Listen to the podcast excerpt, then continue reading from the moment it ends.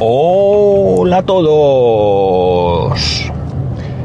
29 de enero de 2019.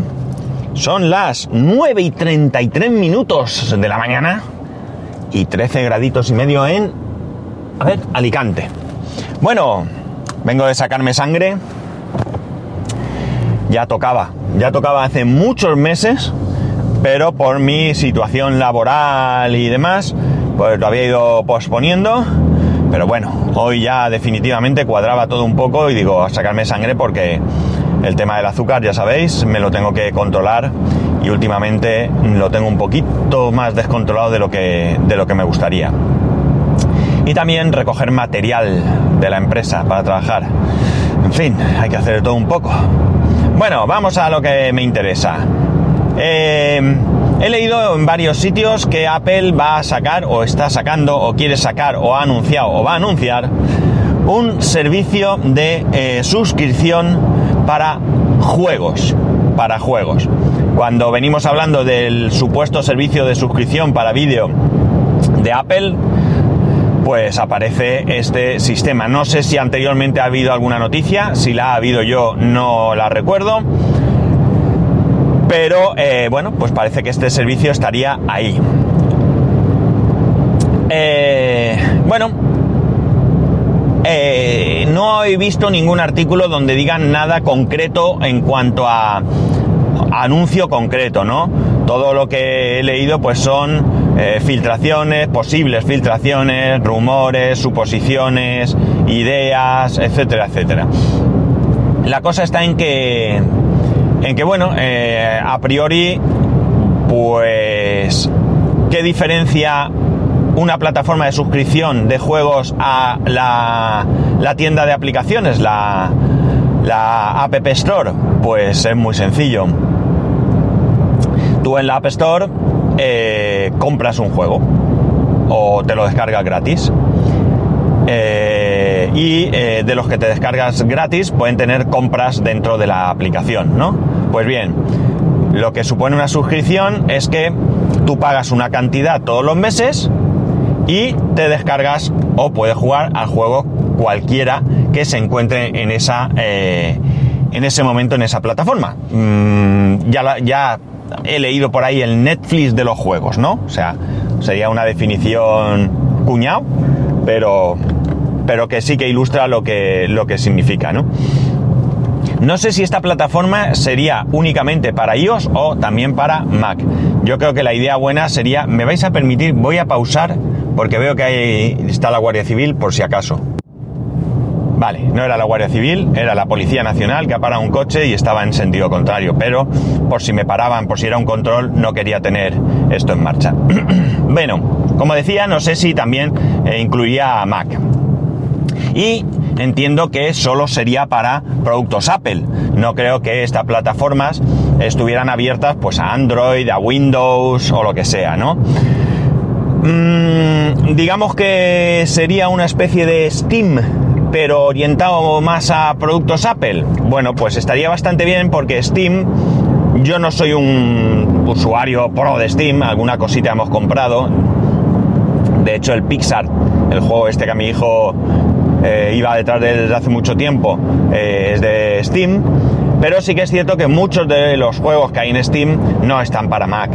Eh, hay algunos que tienen doble, doble posibilidad, Windows, Mac. La verdad es que ni siquiera he visto, que no digo que no lo haya, digo que yo no he visto que haya opción de juegos para Linux. Pero bueno, para, para Mac algo hay. La cuestión está en ver lo primero, ¿qué juegos va a haber? Porque lo bueno también está en que esos juegos gratis que tienen compras para desbloquear niveles y cosas, no creo que los juegos donde tú compras para obtener ciertas mejoras, no sé, pues en Fortnite que pagas por tener pavos de esos para comprar cosas, eso no creo que esté incluido, pero aquellas eh, juegos que por ejemplo muestran publicidad, pues seguramente esos juegos gratuitos que muestran publicidad, seguramente en esta plataforma los estarían sin publicidad, ¿no? al menos eso sería lo ideal, ya que estoy pagando. Hay que ver la cuota, qué cuota me van a poner y evidentemente, ¿no? Es lo que ya adelantaba, eh, lo que hay que ver es qué juegos va a haber, qué cantidad de juegos va a haber, qué calidad de juegos va a haber y, si van a ser juegos de primer orden o van a ser, eh, bueno, pues juegos con poco interés. Dudo que sea así porque en general Apple, eh, bueno, Apple o cualquier otra gran compañía, cuando saca un servicio trata de tener lo mejor entre sus... Eh, en, su, en su producto, lo mejor para ofrecer, ¿no? La verdad es que la idea yo no, ya sabéis que no soy de pago por suscripción, cuidado. Pero la idea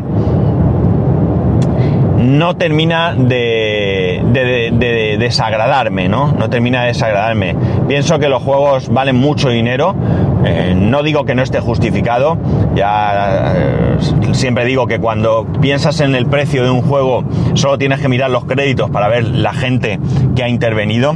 No es un juego indie en que han intervenido 10 personas. Hay montones, es como una película, como una cualquier película, los créditos de cualquier película, pues eh, podéis ver lo mismo en, los juegos. Y por tanto, eh, bueno, pues quizás sí esté eh, justificado el precio de los juegos, pero es un precio muy, muy elevado, muy elevado. Mm, no sé si hay otro tipo de plataformas con este, con este método, ¿no? Evidentemente está Steam, pero en Steam que yo sepa, pagas por los juegos. Y luego creo que también hay otras plataformas en Play. Creo que precisamente Play, eh, o sea, o Sony, creo que también esta semana ha anunciado algo así, ¿no? No estoy muy seguro porque eh, lo he leído como un como un pues como lo estoy comentando yo aquí, ¿no? Por cierto, que Sony también esta semana ha presentado esto, ¿no? Entonces, eh, bueno, pues quizás nos guste o no nos guste, este sea el modelo hacia el que vamos, ¿no? El modelo de suscripción eh, no, también sabéis que, hay otros eh, modelos de otros eh, servicios de suscripción para, por ejemplo, aplicaciones. Creo que es Setup o algo así. Setup. Setup o algo así, no estoy muy seguro. Quien lo habla mucho de él es Patuflinks en Apps Mac en 8 minutos. Él está suscrito y habla mucho. Y la verdad es que he estado tentado alguna vez de suscribirme porque yo lo probé. El servicio te daban una prueba de no sé cuántos días y yo lo probé. Y la, verdad es que ese servicio sí que es interesante. Es decir, eh, un servicio de suscripción, suscripción de una única aplicación ya tiene que ser una aplicación que realmente tú vayas a necesitar de verdad, ¿no? Una aplicación que, que utilices habitualmente. Pero en mi caso, por ejemplo, en el que en una ocasión concreta tengo que eh, buscar algún tipo de, aplicación o lo que sea para hacer algo y a lo mejor no la vuelvo a utilizar, pues no me interesa pagar 30, 40 euros para una única ocasión. Y a lo mejor pues no encuentro otra aplicación gratuita o más económica que haga lo que yo necesito, ¿no? Entonces, bueno, mm, también podríamos decir que si lo necesitas, pues a lo mejor hasta ese precio no es caro. Pero en el fondo, pues me sabe un poco mal, ¿no? Gastar tanto dinero para una, para una aplicación. Iremos observando el servicio este, si sale, a ver qué sale, a ver qué noticias dice. Pero bueno, me resulta interesante, ya lo digo. Porque si en algo ha flojeado siempre eh, los, un Mac es en el tema de los juegos, ¿no? Eh, siempre han sido escasos. Últimamente veo cada vez más juegos pero siguen estando una, un Mac sigue estando muy por detrás que cualquier PC con, Windows, ¿no? Así que podría estar bien. Insisto en que ni siquiera tengo la certeza de que esto vaya a salir tanto para Mac como para iOS o solo para iOS. No lo sé, no lo sé. Yo, sinceramente, y pensando desde el punto de vista empresarial, yo lo sacaría solamente para Mac porque, bueno, en iOS vendo aplicaciones y creo que se venden muchas y, los juegos yo creo que se venden bien en iOS, creo, ¿eh? Por lo tanto, quizás eh, no estaría bien matar la gallina de los huevos de oro, sino tener otra gallina que también eh, ponga huevos de oro, ¿no?